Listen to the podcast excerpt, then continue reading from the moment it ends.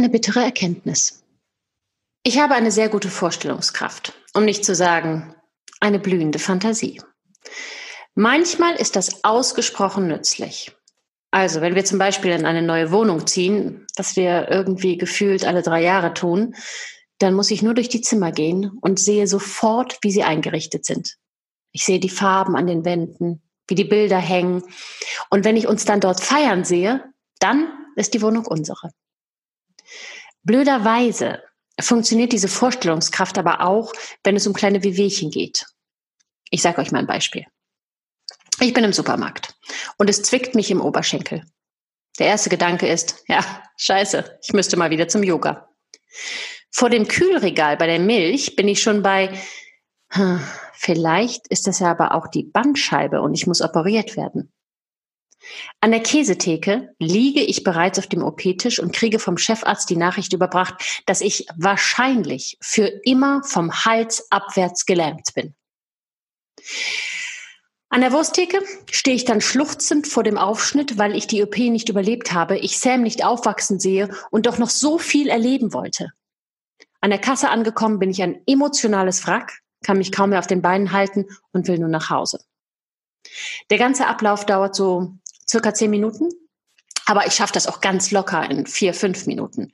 Die Einkäufe lasse ich natürlich stehen. Man darf ja nicht schwer tragen bei Bandscheibenvorfällen.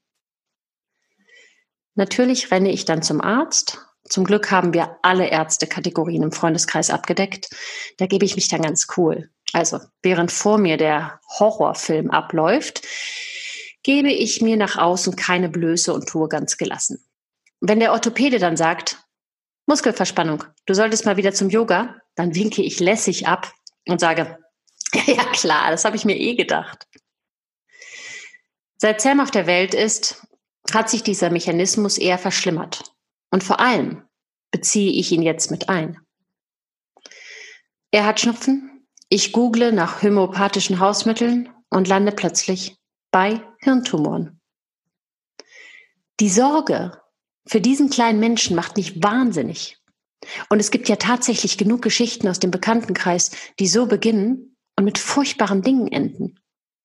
Am liebsten, am liebsten würde ich ihn in einen großen Wattebausch einpacken und ihn vor allen schlimmen Sachen beschützen.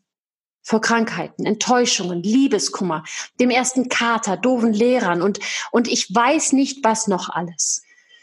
Nur wohin? Auf eine einsame Insel in die Karibik? Ja, da kann er dann keinen Liebeskummer bekommen, weil da niemand zum Verlieben ist. Aber was ist mit furchtbaren Masern und Gott behüte dem Gehirntumor? Der macht ja auch nicht vor einsamen Inseln halt. Wo soll ich nur hin? Das macht mich wahnsinnig. Meine Freundin Esther sagt immer, du musst die Angst wegdrücken und dir kognitiv begegnen, die Sachlage laut aufsagen. Ich habe das versucht. Ich bin laut redend durch den Supermarkt gegangen. Es hat kurze Zeit Erleichterung gebracht aber eben nur kurze Zeit. Aber wenn ich die Angst wegzaubern könnte, dann wäre ich ja auch Gott.